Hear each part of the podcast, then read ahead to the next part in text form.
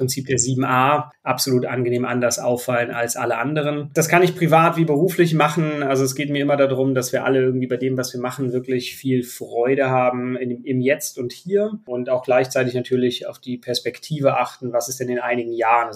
Ich habe aber auch gelernt, wenn man gar nicht plant, äh, vor allen Dingen im Unternehmerbereich, und das kennst du auch vom Sport, von der Gesundheit, ja, wenn ich einfach nur in den Tag rein arbeite, rein lebe, rein esse, rein Sport mache, einfach nur so, dann bewegt sich im Leben nicht so viel. Ich will immer erstmal mehr, mehr, mehr, mehr.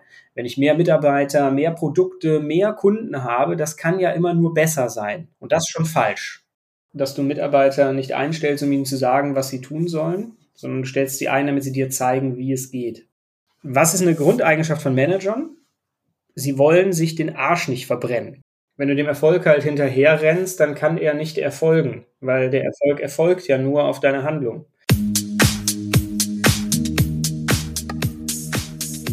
Hallo und herzlich willkommen zum Berggesundheit Podcast, dem Podcast rund um die Themen Gesundheit und Bewusstsein. Gemeinsam mit meinen Gästen erforschen wir spannende Themen ohne Scheuklappen und mit viel Neugierde. Und jetzt viel Spaß.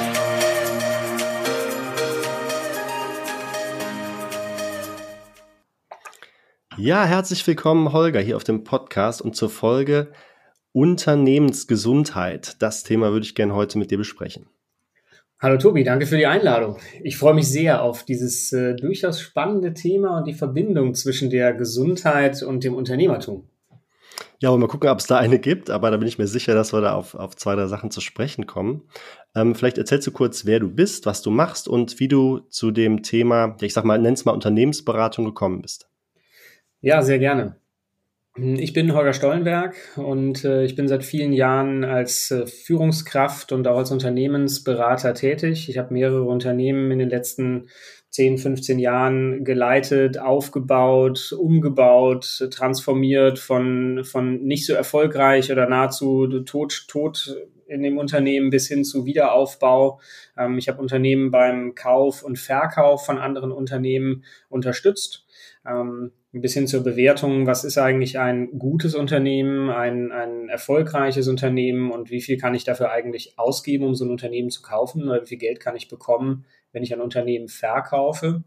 Mhm. Diese ganzen Themen bei mir aus der Wurzel kommt das Ganze aus dem IT-Sektor heraus. Gestartet habe ich mal als Softwareentwickler. Ähm, was, das passt jetzt gar nicht zu dem, was ich danach so gemacht habe, weil Softwareentwickler gehen in den Keller und essen nur Pizza und trinken nur Cola. so das Klischee, ja. So ist das Klischee. Auch da vielleicht nicht unbedingt die gesündeste Spezies, wenn man so will. Ja, also eher die, die nur die, die, die Sonne, die sie abbekommen oder die, das Licht, was sie abbekommen, ist nur das Licht von dem Bildschirm, vor dem sie den ganzen Tag sitzen. Mhm. Ähm, ja, da komme ich her und habe mich daraus entwickelt eben zum, äh, zur Führungskraft, zur, zum Projektleiter, zur Führungspersönlichkeit bis hin zum Unternehmenslenker und Denker.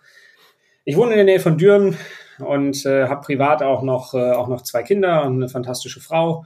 Und äh, wir haben neben dem Unternehmertum haben wir privat auch äh, viel Freude zusammen, weil es gibt ein Prinzip in meinem Leben, was ich, was ich sehr schätze, das Prinzip der 7a. Ähm, das heißt, äh, absolut angenehm anders auffallen als alle anderen. Und, äh, wenn man das, das, das kann ich privat wie beruflich machen. Also es geht mir immer darum, dass wir alle irgendwie bei dem, was wir machen, wirklich viel Freude haben in, im Jetzt und hier. Ähm, und auch gleichzeitig natürlich auf die Perspektive achten, was ist denn in einigen Jahren, also wenn ich heute etwas tue, was hat das dann in einigen Jahren für eine Auswirkung? Mhm. Also du bist ein geplanter Mensch, höre ich da jetzt aus dem letzten Satz auf jeden Fall. Durchaus äh, an vielen Stellen schon. Planung ist äh, geistige Vorwegnahme der Zukunft. Ähm, meistens aber ist Planung auch irgendwie ähm, die, die, der Beweis dafür, dass es so nicht zustande kommt. Also es ist eigentlich ein, ein, ein bewusster, bewusster falscher Plan, der aufgeschrieben wird, weil so wie es mhm. geplant wird, wird es nie passieren.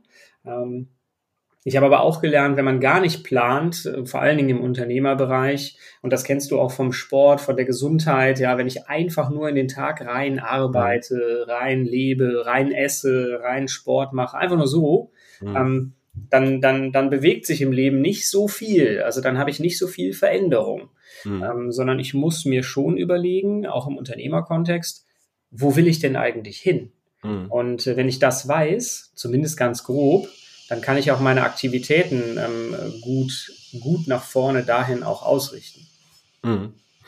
Das ist eigentlich eine ganz ähm, interessante, ja, fast Paradoxie, möchte ich sagen, weil ich würde jetzt, wenn du mich so als spirituellen Menschen fragst, würde ich immer sagen, das Glück liegt im Moment, ne? in dem einen kurzen Moment, ne? die, die, die Präsenz quasi. Ja. Ähm, aber du hast vollkommen recht, wenn man im Leben an irgendeine Stelle will, musst du irgendwie schauen, wo willst du hin und was sind dahin die richtigen Steps. Ne? Also welche Steps muss ich gehen, um da hinzukommen. Ja. Ja, aber an dem Punkt bin ich auch gerade total. Mhm. Absolut. Ohne diese, ohne diese leichte Planung, also ohne jetzt einen genauen Step-by-Step und einen Tagesplan zu machen, ja. Aber zumindest mhm. muss ich wissen, was ist so meine, was ist so meine Richtung, in die ich gehen will. Und damit grenze ich mich auch häufig von der Richtung, in die ich nicht gehen will, ab. Ähm, mhm. Also wenn ich entscheide, in eine Richtung zu gehen, dann nehmen wir mal das Wort Entscheidung, da steckt der Begriff Scheidung auch mit drin. Das heißt, ich scheide mich auch von einem anderen Weg, den ich dann halt nicht mehr wählen kann. Mhm. Und ähm, damit kriege ich Klarheit in meinen, in meinen Tätigkeiten, Klarheit in meinen Aussagen, Klarheit in dem, was ich heute machen muss oder morgen machen muss, um auf meinem Weg zu bleiben. Und was ich auch vielleicht nicht machen darf oder sollte, wenn ich den anderen Weg nicht, nicht bestreiten möchte. Mhm. Ja, es ist vor allen Dingen wichtig, dass die Richtung klar ist. Ne? Also ich finde, manchmal tauchen dann auf dem Weg noch so interessante Sachen auf, dass man dann wieder mehr Zeit, mehr Energie vielleicht in eine, in eine leichte Änderung, also eine leichte Abzweigung gibt, weil es einfach super interessant und eine super gute Gelegenheit ist. Aber die Richtung, ne, die muss irgendwie klar sein, in die man gehen will. Ja, hm. ich, bin, ich nutze häufig in meinen, in meinen Coachings, ich berate und coache ja auch Unternehmerpersönlichkeiten. Mhm. Ähm, und da nutze ich häufig auch die Metapher, dass wir uns in einer, in einer hügel, hügeligen Landschaft bewegen. Und ähm, wir sind jetzt vielleicht irgendwie, von mir aus sind wir jetzt gerade in einem Tal oder wir stehen auch auf irgendeinem Hügel schon drauf, weil meistens hat jeder schon irgendwas erreicht, geschafft, irgendwie einen kleinen Hügel auch mal erklommen. Mhm. Ähm, und von hier aus haben wir eine neue Perspektive und können in eine Richtung sehen, hey, da gibt es einen kleinen Hügel, den dachte ich noch letzte Woche, dass ich den jetzt erreichen möchte, aber von hier, wo ich jetzt stehe, sehe ich auch mhm. einen anderen Hügel, der noch ein bisschen größer, vielleicht ein bisschen grüner, ein bisschen schöner aussieht. Mhm. Und ähm, dann kann ich doch jetzt im Kleinen auch entscheiden, ich wechsle mal leicht mein Ziel und gehe auf den etwas höheren Hügel. Mhm. Ähm, und habe von da dann wieder, also iterativ gedacht, wieder eine neue Perspektive auf meine Umgebung in alle Richtungen mhm. und kann von dort aus dann wieder entscheiden, was jetzt meine nächste Etappe in meine Richtung ist. Mhm. Ja, das, das kann ich wirklich aus der, ich gründe ja auch oder habe gerade ein neues Unternehmen gegründet, eben Berggesundheit und das kann ich genauso nachempfinden. Ne? Wir hatten ja auch mal so mit im Planungsprozess, war es ja auch ein bisschen mit involviert und da habe ich wirklich erste sehr gute Ideen bekommen, wie ich starten möchte, aber jetzt auf dem Weg dahin haben sich natürlich auch neue Projektideen, neue Kooperationen, neue Sachen ähm, sind entstanden und ähm, ja, der Prozess macht einfach total Spaß. Ne? Von daher ein kleines Dankeschön auf jeden Fall an dieser Stelle und genau das wäre meine nächste Frage. Äh, wie hilfst du denn konkret Unternehmerinnen und Unternehmern ähm, mit ihren Unternehmen? Was sind da so Formate, die du anbietest? Kann ich auch gleich mal ein bisschen was von meiner Erfahrung mit dir erzählen? Ja, ich glaube, das, was den, den Unternehmern und Unternehmerinnen, das kannst du gerne gleich mal bestätigen oder, oder auch äh, widerlegen, ist meine Fähigkeit zuzuhören. Mhm. Ich höre einfach unglaublich gerne zu. Ähm, ich höre dabei zu, wenn der Unternehmer mir, mir etwas erzählt über, seinen, über seine aktuellen Herausforderungen, über auch mögliche, mögliche tiefgründigere Ängste und Sorgen, mhm. Hm, über, über andere Dinge, die, die irgendwie, die man sonst mit niemandem besprechen kann. Weil mit wem, mit wem spricht man über, ähm, über seine Herausforderungen im Unternehmeralltag? Die meisten Unternehmer und Unternehmerinnen sind ja auf sich alleine gestellt. Weil du kannst mit deinen, mit deinen Kunden, die du vielleicht noch gar nicht hast oder die du schon hast, weißt du nicht genau. Also entweder mhm. du erst an, hast noch keine oder du hast schon welche, aber willst mit denen jetzt auch nicht deine nächsten Herausforderungen besprechen, weil das könnte dich ja schwach wirken lassen.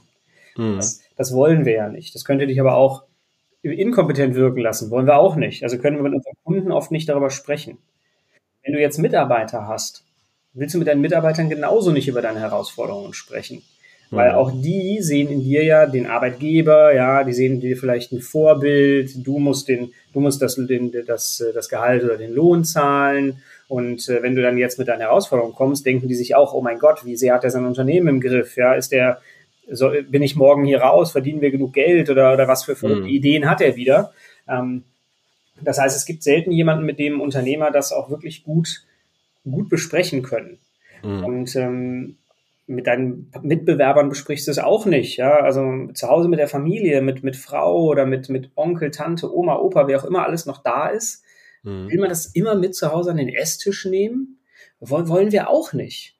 Also ähm, ich habe mit Unternehmern zusammengearbeitet, die ich zum Teil erst wenige Minuten kannte. Also wie mhm. wenn wir jetzt uns gerade erst kennengelernt hätten vor, vor sieben, acht Minuten, dann habe ich viel zugehört und nach 30 Minuten haben die Unternehmer sich komplett geöffnet, weil ich bin niemand, dem ich kann, ich kann kein Leid dem Unternehmer zufügen, wenn ich, wenn ich so weit noch weg bin gefühlt. Ja, ich bin mhm. nicht, ich bin nicht dein, dein Ehepartner, ich bin nicht dein Kunde, ich bin nicht dein Mitarbeiter. Ähm, du kannst mit mir über all deine unternehmerischen Themen sprechen. Sie sind bei mir sicher, weil ich kann damit keinen Unfug anstellen. Und durch meine Erfahrung kann ich die Sachen sehr gut reflektieren und spiegeln. Mhm. Dann sagen, hey, pass auf, okay, warte, so eine Situation hatte ich schon mal bei einem Unternehmen, was ich entweder selber geleitet habe oder was ich beraten habe oder was ich vielleicht auch selber in den Sand gesetzt habe, weil es ist nicht so, dass alles, was ich gemacht habe, immer erfolgreich mhm. war. Ich habe auch Misserfolge äh, erlebt. Ist ja auch wichtig fürs Wachstum, ne? Also, genau, das, das gehört mhm. genauso dazu. Und aus dieser Erfahrung kann ich dann die Situationen wieder spiegeln. Und so kommt es häufiger vor, dass die, die Unternehmer, mit denen ich arbeite, nach wenig, wenig Zeit, die wir uns kennen, vielleicht auch sich so sehr öffnen, ähm, dass ganz häufig es auch dann sehr emotional wird und ähm, wir dann wirklich mal unter, unter die erste Ebene drunter schauen, mhm. möglicherweise auch Tränen fließen, ähm, weil jemand dann das erste Mal sich so wirklich öffnet und sagt, hey, das und das, ganz ehrlich, jetzt, wenn ich so mit dir spreche, das und das stört mich schon seit, seit Jahren und ich weiß nicht, wie ich es lösen soll, konnte es mhm. aber bis heute nicht auf den Tisch legen. Und mhm. ähm, das ist meine, das ist meine Superkraft. Wenn es dann mal auf dem Tisch liegt, dann können wir damit arbeiten. Dann können wir auf die Suche gehen, was ist jetzt genau, was ist der Grund, warum es da eine Angst gibt vielleicht, eine Sorge, sind es die fehlenden Kunden, welchen Druck macht sich eine Unternehmerin oder ein Unternehmer auch selbst?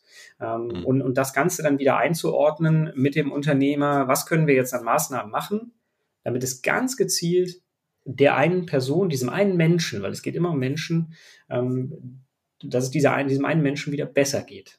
Mhm. Und dafür gibt es auch kein Allheilmittel oder so. Ja? Also es gibt nicht, ich habe nicht die 4711-Methode erfunden und sage, guck mal, jedes Unternehmen braucht die 4711-Methode. Mhm. Das, das hat für mich nie funktioniert. Ich habe verschiedenste Unternehmen, auch heute in meinem Investmentportfolio, ich habe viele unter, verschiedene Unternehmen geleitet.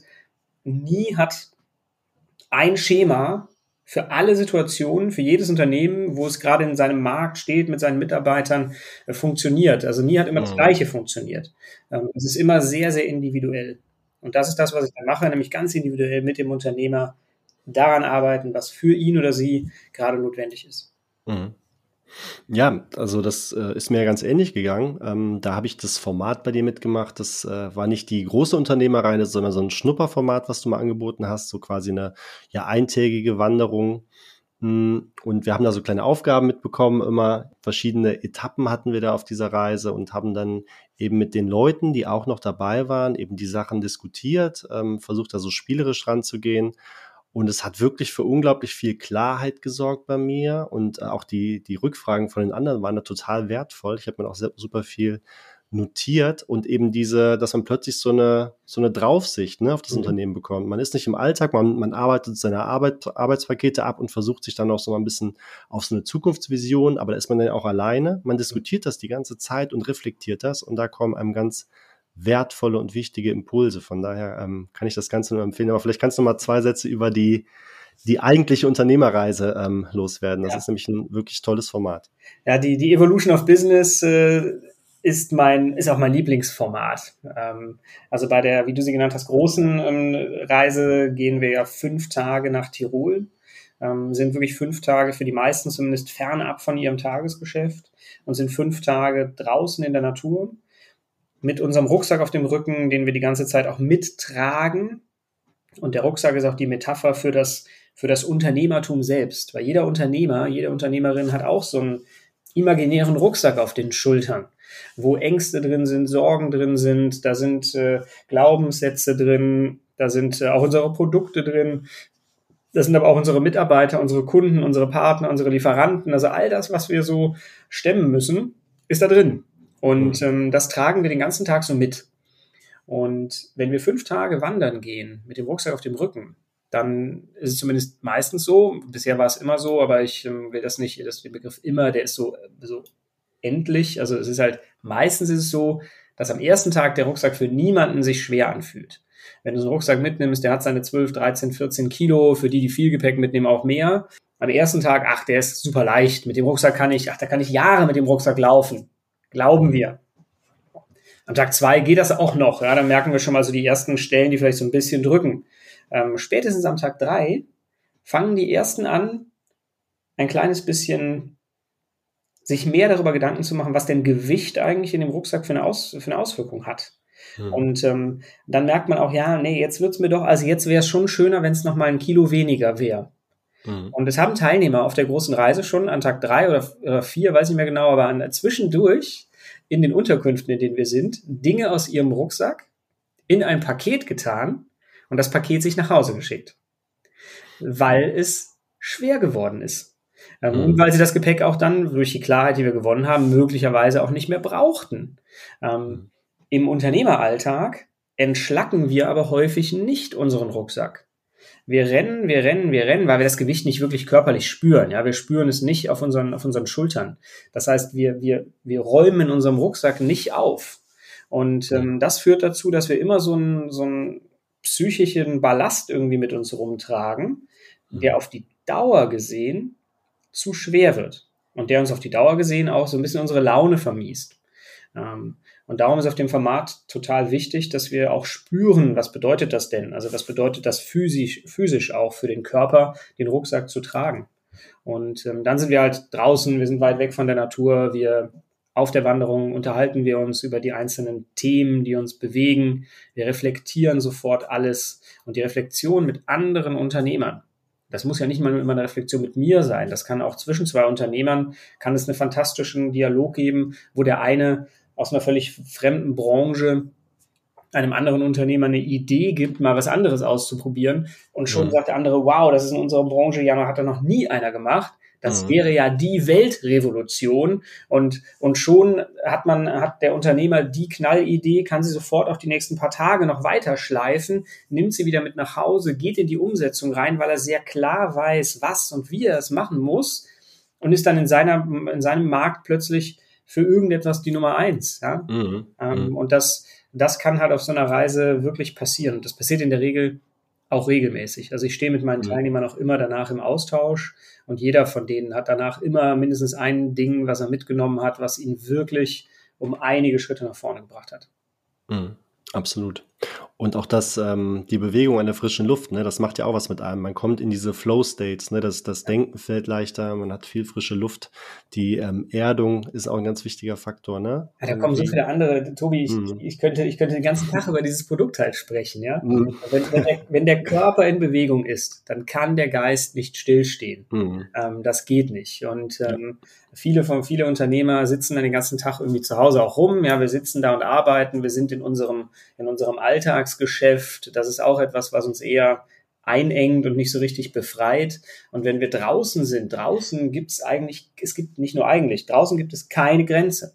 Mhm. Du kannst unendlich lange einfach gehen, laufen, ja. wandern, egal. Du kannst dich bewegen, überall, wohin du möchtest. Mhm. Deswegen sind wir auch zu Fuß unterwegs, weil zu Fuß gibt es wirklich keine Grenze. Also unterwegs sind wir an zwei, drei Stellen, die sind etwas schwieriger vielleicht zu überwinden. Zumindest wenn du jetzt mit einem Fahrrad, mit einem Auto, sei es mit dem Bus, mit Bahn, mit sonst irgendwelchen Verkehrsmitteln unterwegs wärst, würdest du diese Stellen nicht überqueren können.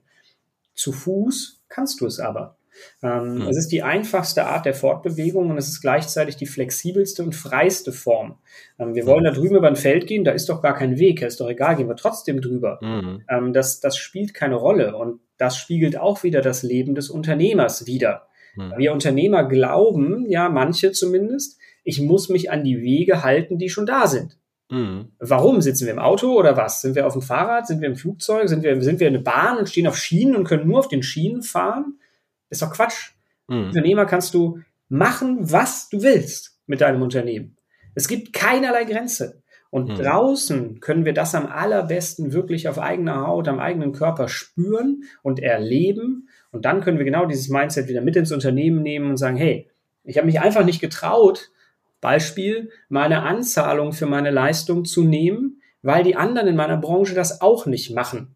Mhm. Jetzt nehme ich aber eine Anzahlung, die Kunden akzeptieren das auch, finden das okay, alles, kein Kunde hat sich beschwert, dass sie eine Anzahlung bezahlen müssen. Jetzt sind meine Projekte aber plötzlich sicher, ich verliere die Kunden nicht mehr, habe eine bessere Kundenbindung und habe dadurch ein leichteres Leben als Unternehmer. Mhm. Weil vorher im Kopf so eine Blockade war, ich kann das nicht machen, weil der Weg ist ja nicht da. Ja. Dann macht ihr halt den Weg. Ja. Nee, absolut. Also das macht, macht psychologisch äh, ganz, ganz viel mit einem. Also ich biete ja auch diese Walk and Talks in meinem Gesundheitscoaching an. Und da ist es einfach cool, ne, dich in Bewegung zu setzen, äh, wenn du für deine Gesundheit was machen willst. Ne? Das hat einfach auch so eine tolle Symbolik. Ja, das klappt einfach ganz toll, finde ich, wenn man dabei sich wirklich auch bewegt. So. Also ja. kann ich bestätigen. Das ist ein sehr sinnvolles Format wenn, wenn es gesunde Unternehmen gibt, wie ich jetzt mal einfach vorausgesetzt habe, dann gibt es ja auch äh, kranke Unternehmen in Anführungszeichen. Mhm. Und ähm, ich habe in meinem Leben jetzt nicht in unzähligen gearbeitet, aber schon in einigen. Und ähm, ich hatte das Gefühl, an vielen Stellen ja krankt es irgendwie, ne? Ohne das jetzt despektierlich zu meinen, so man ist auch selber vielleicht Teil davon, aber gerade so in der in der Kommunikation gibt es da oft Probleme. Kannst du da mal so ein bisschen das skizzieren, woran es bei Unternehmen oft äh, mangelt oder woran die kranken? Boah, das ist auch super vielschichtig. Ne, also mhm. ähm, eigentlich hat jedes Unternehmen irgendwo so eine gewisse, jedes Unternehmen hat irgendwo eine Schwachstelle. Ähm, weil jedes Unternehmen hat immer irgendwo auch einen Engpass. Also das ist ein Gesetz, was es in meinen Augen gibt für Unternehmen. Jedes Unternehmen hat immer, egal wie groß oder klein es ist, mhm. einen schwerwiegendsten Engpass. Wenn dieser Engpass gelöst wird, dann, dann geht's wieder, dann, dann kann man wieder wachsen und dann ist irgendwo anders ein neuer Engpass. Also es gibt immer mhm. einen Engpass, der das. So ein Bottleneck, ne? Genau, es gibt immer so ein mhm. Bottleneck. Das kann Produktion sein, das kann bei den Finanzen sein, das kann bei den Mitarbeitern sein, bei den Führungs, äh, bei der Führungsmannschaft, wie auch immer. Das kann, wie gesagt, sehr vielschichtig sein. Mhm. Ähm, woran es aber ganz oft auch krankt, ist auch die Führungsthematik. Weil mhm. Unternehmen werden geführt von Menschen. Ähm, und Menschen, die darin arbeiten, werden dann auch wieder von Menschen geführt. Mhm. Und ähm, in der Führung sind wir immer noch nicht, auch wenn wir schon das Jahr 2023 schreiben, in der Führung sind wir immer noch nicht gut ausgebildet gefühlt. Mhm. Es gibt zwar sehr, sehr viele Führungscoachings und so weiter, die sind aber alle irgendwie sehr methodisch. Also da wird, jetzt, da wird einem gezeigt, ich habe das selber alles mitgemacht. Bei einem Unternehmen, bei dem ich zehn Jahre gearbeitet habe, ähm, habe ich wirklich alle Führungsseminare, die es gibt, mitmachen dürfen, weil ich in so einem High-Potential-Kreis drin war von neuen jungen Führungstalenten und mhm. darum wurde ich dort total gefördert und gefordert. Bin ich dem Unternehmen heute noch immer sehr dankbar. Ähm, die sind aber sehr methodisch. Also die erzählen dir halt, mach halt das, für ein Mitarbeitergespräch so, bewerte einen Mitarbeiter nach folgender Matrix oder sowas, ja. Mhm. Ähm, da wird aber nicht erklärt, wie führe ich denn, also erstens wird nicht erklärt, wie führe ich mich eigentlich selbst, ähm, wie führe ich auch eine effiziente Organisation, ähm, so dass Menschen sich dort auch wohlfühlen. Also es wird gelehrt, wie ich Menschen in einer Personaleinsatzplanung effizient auf ihre Aufgaben versortiere sozusagen, ja. Wenn mhm. ich das aber mache, wird überhaupt nicht mehr bedacht, dass die Menschen das vielleicht gar nicht wollen.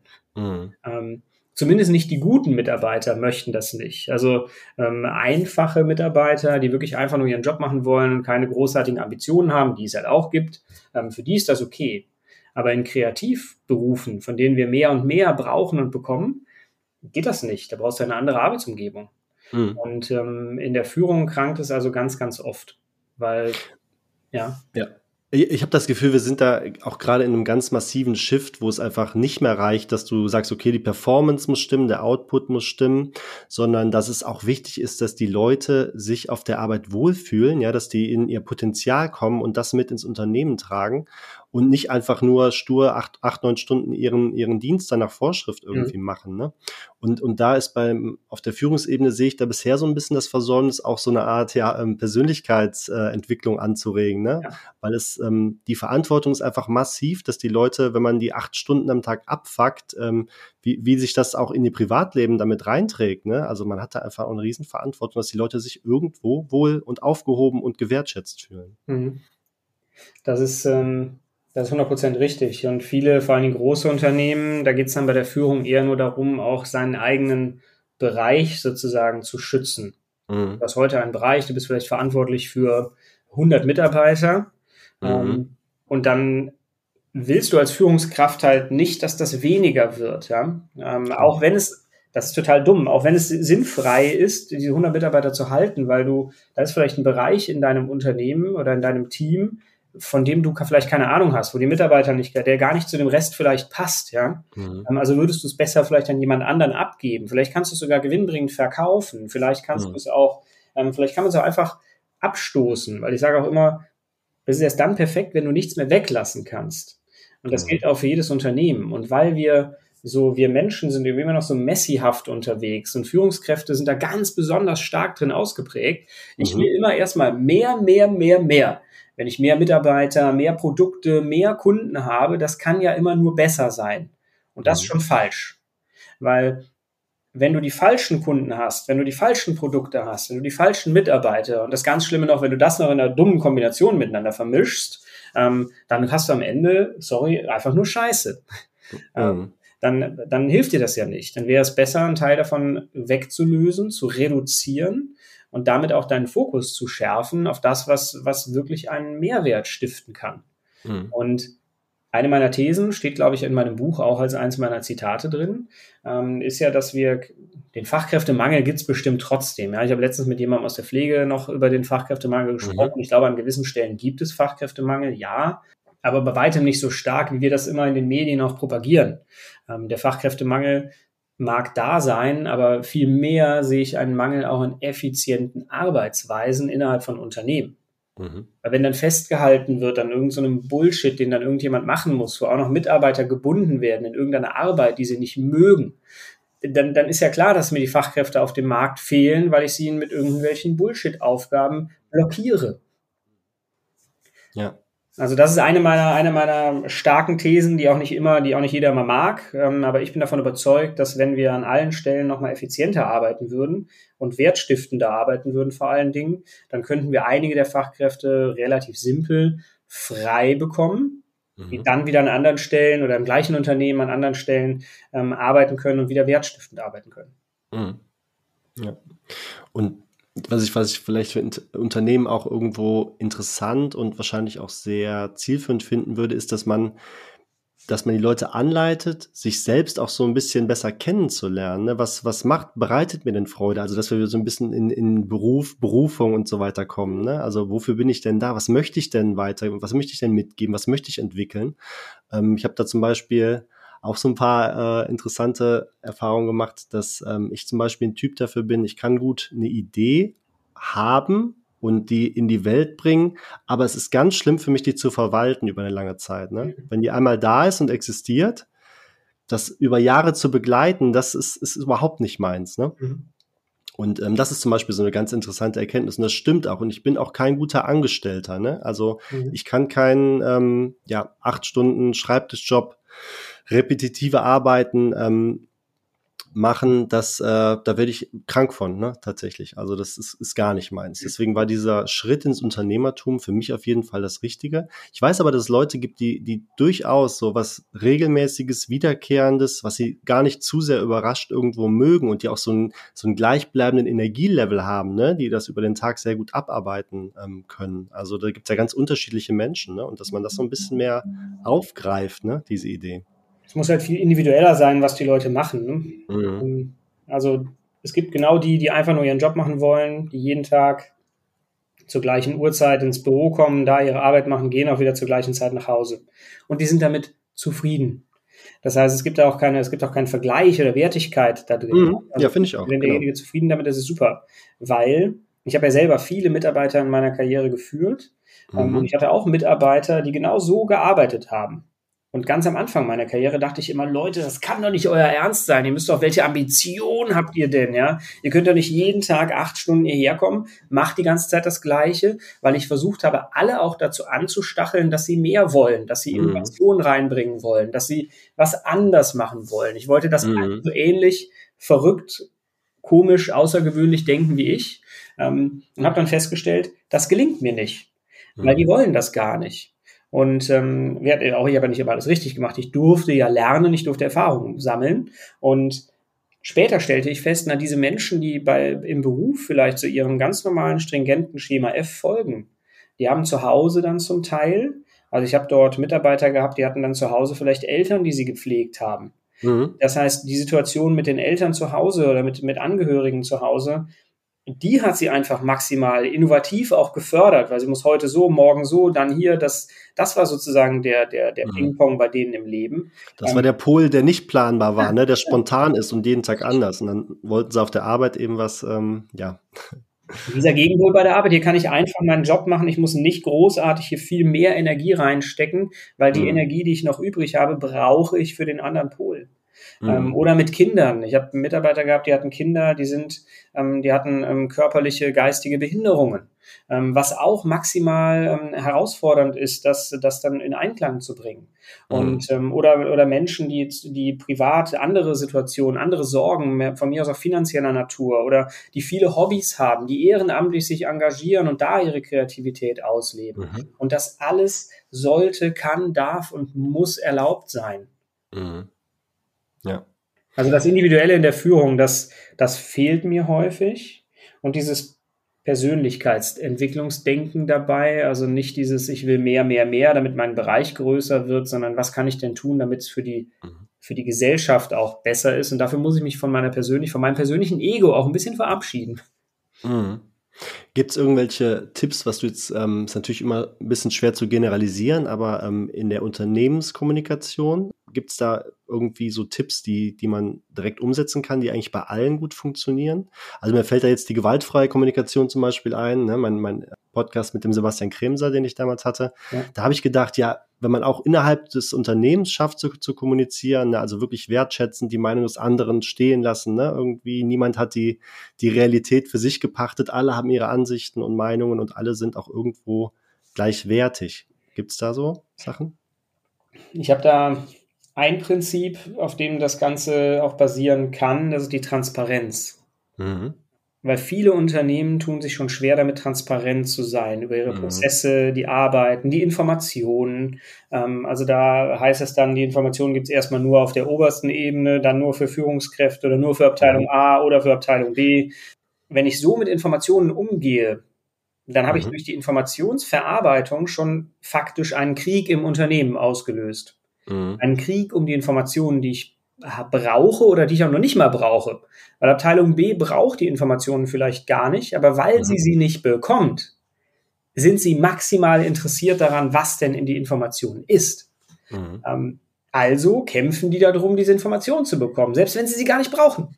Mhm. Ja, so sind wir Menschen psychologisch einfach gestrickt.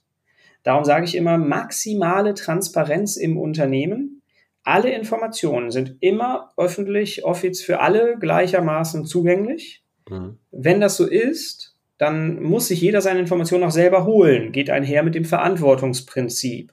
Wenn ich also als Abteilung B eine Information brauche, dann muss ich sie mir auch holen. Ich weiß ja im besten Fall, wo sie transparent zu finden ist. Wenn ich die Information nicht brauche, hole ich sie mir halt nicht. Und wenn ich sie mir nicht geholt habe, dann weiß ich es aber auch nicht. Also mhm. dann kriege ich die Informationen halt auch nicht. Dafür bin ich auch verantwortlich, ja. Mhm. Und wenn ich das miteinander kombiniere und dass die Organisation wirklich leben kann, dann kann die Organisation plötzlich einen massiven Sprung nach vorne machen. Weil, weil sie dann nicht mehr sich im Kleinkrieg über die Informationen befindet, sondern dann wirklich ein, ein Denken anfängt mit, hey, okay, ich muss mir zumindest über die Informationen keine Gedanken machen, dann geht meine Energie geht jetzt dahin, dass ich mein Produkt besser mache, meinen Kunden besser betreue, mhm. meinen, meinen Kollegen auch mal wertschätze. Weil mhm. ich kann den Kollegen von Abteilung A heute ja vielleicht gar nicht wertschätzen, weil der hat eine Information, die ich nicht habe und ich bin zu neugierig. Also ich habe jetzt nur Zeit, mit dem darüber zu reden, um rauszufinden, was, Informa was die Information ist. Mhm. Wenn aber dieser ganze Nebenkriegsschauplatz wegfällt, kann ich der Person vielleicht auch mal sagen, dass sie gestern eine fantastische Arbeit in einer Vorstellung für den Vorstand gemacht hat, zum Beispiel. Weil ich mhm. einfach den Raum dafür bekommen habe. Mhm. Also Transparenz und dann auch wirklich das Verantwortungsprinzip, dass jeder sich die Informationen holen muss, die für ihn notwendig sind. Ähm, die beiden miteinander verknüpft sind auf jeden Fall für jedes Unternehmen schon mal ein extremer Weg nach vorne. Mhm. Ja, es steckt, glaube ich, unglaublich viel ähm, Energie in diesen Nebenkriegsschauplätzen. Ne? Wie du ja. sagst, das äh, ist einfach so ein, so ein Energiefresser. Und ich glaube, ja auch diese, dieses Festhalten an diesem ähm, acht Stunden Arbeitsmodell, das ist einfach nicht mehr zeitgemäß, ne? weil Also ich habe selber so Tage, da schaffe ich in drei oder vier Stunden, schaffe ich sonst so viel wie in zwei Tagen, weil an dem Tag sprudelt's einfach. Ja, ich tippe das runter und das, das kann auch so bleiben. Das ist einfach, ja, der Zeitqualität oder meinem individuellen äh, Empfinden dann auch geschuldet, warum das so ist oder nicht. Aber wenn ich dann noch vier Stunden weiter sitzen bleibe und gar nichts dann Produktives mache, dann ist damit keinem geholfen. Also ich finde, auch da gibt es auf jeden Fall noch Überlegungen, die man anstellen könnte, ne? wie man andere Arbeitszeitmodelle vielleicht irgendwie hinbekommt. Ich habe in meinem, ähm, auf meinem Buchrücken steht auch drin, dass ich die 30-Stunden-Woche, der 40-Stunden-Woche stark äh, vorziehe, mhm. ähm, weil das 8-Stunden-Modell ist halt auch schon ein sehr altes Modell ähm, und eins, was nicht mehr wirklich zeitgemäß sein muss und auch nicht sollte. Mhm. Wahrscheinlich ist das ganze Arbeitszeitmodell eher eins, was man in Frage stellen kann. Ähm, das wird aber dann wiederum schwierig, weil als Arbeitnehmer und als Arbeitgeber irgendworauf muss man sich einigen, um einen vernünftigen Vertrag zu bekommen. Mhm. Ähm, ich glaube aber, dass wir mit, mit fünf mal sechs Stunden definitiv wesentlich produktiver wären als mit fünf mal acht. Ja. Ähm, wann die dann stattfinden, ob ich dann meine sechs Stunden von acht bis 14 Uhr mache oder ob ich sie von elf bis 17 Uhr mache, das ist dann wieder abhängig davon, in was für einem Modus bin ich gerade, ja. Mhm. Wie du sagst, wir Menschen können nicht auf Knopfdruck immer so jetzt musst du, musst du etwas machen und dann gelingt dir das auch sofort, besonders mhm. wenn es kreative Arbeiten sind. Mhm. Ähm, und selbst wenn es nicht kreative Arbeiten, ein Monteur an einem Fließband, ja, der, der steckt heute die zwei Teile sehr gut und sehr schnell und effizient zusammen und morgen hakelt das halt immer irgendwie ein bisschen, ja, weil dann morgen halt einfach ein anderer Tag, da läuft es halt nicht so gut.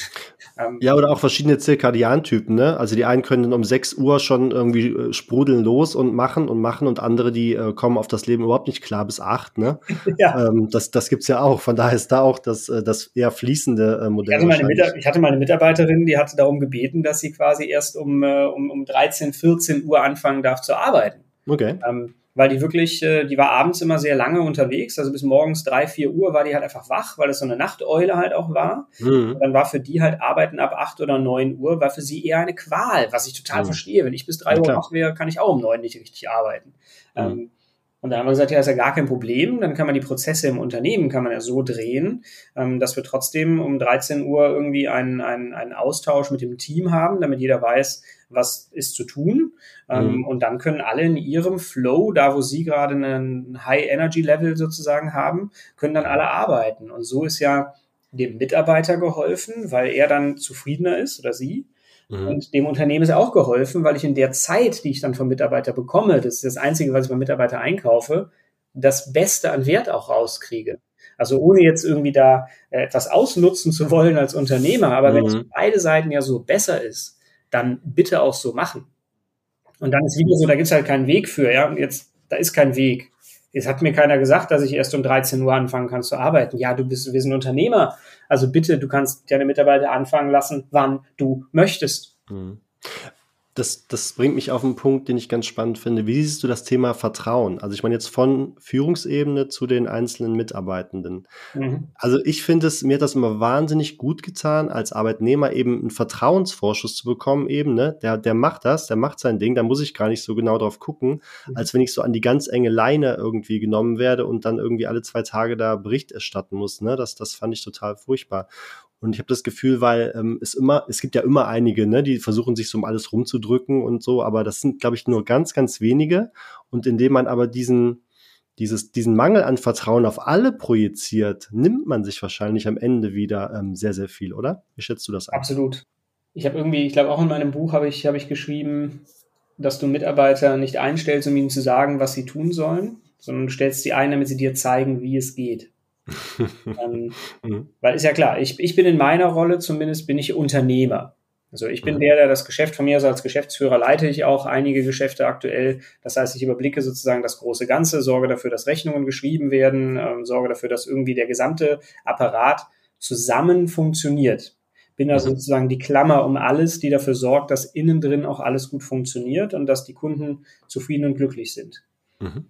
Wenn es aber in dem Inneren dieses Unternehmens ein Produkt gibt, das herzustellen ist, sei es eine Software, sei es ein, ähm, ein, ein, Kleidungsstück, ja, sei es ein, ein Metallbaustück, dann habe ich davon ja heute gar nicht die höchste Ahnung. Ich weiß ja gar nicht, wie man das macht.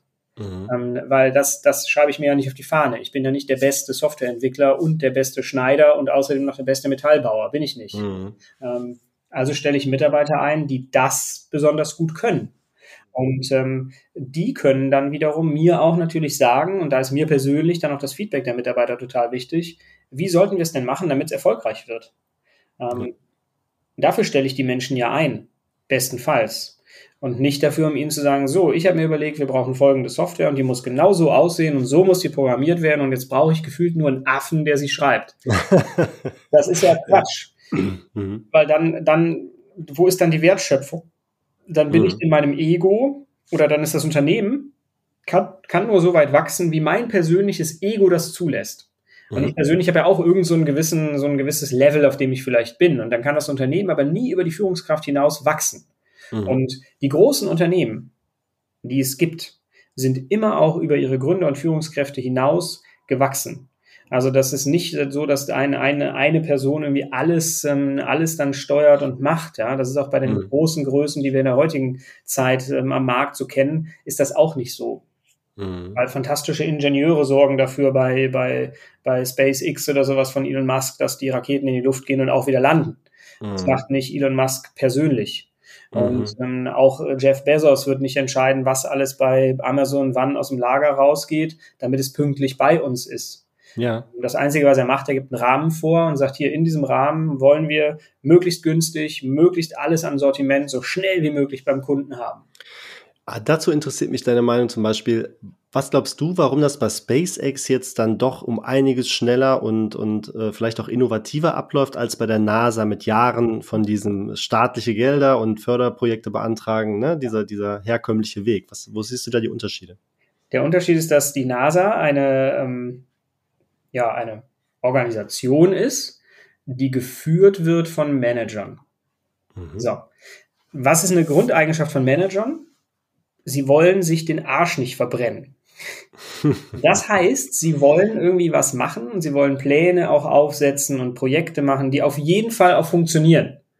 Weil, wenn die nicht funktionieren, wirst du als Manager auch dann, dann musst du irgendwo auch den Kopf rollen und dann rollt halt auch dein eigener. So. Mhm.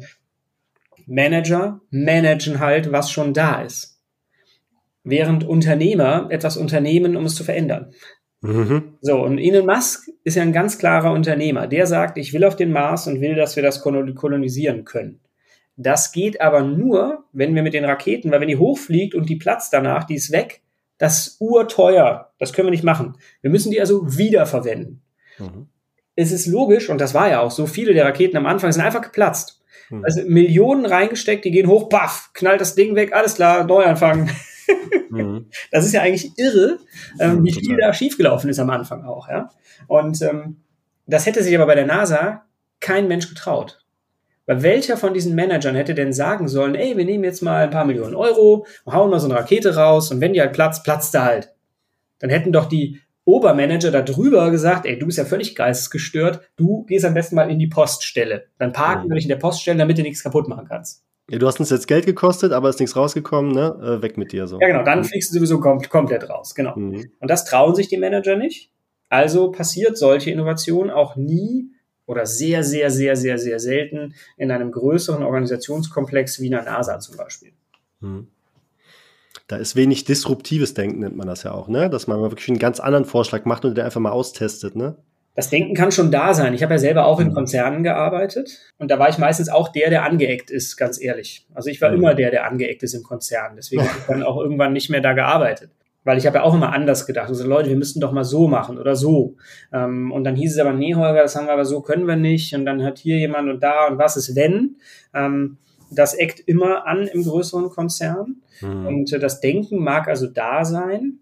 Aber am Ende die Entscheidung, das dann zu tun, obliegt dann möglicherweise wieder dem Manager über dir. Und wenn der sich nicht mutig genug ist, ähm, auch möglicherweise im Worst Case seinen Hut zu nehmen, wenn es nicht klappt, mhm.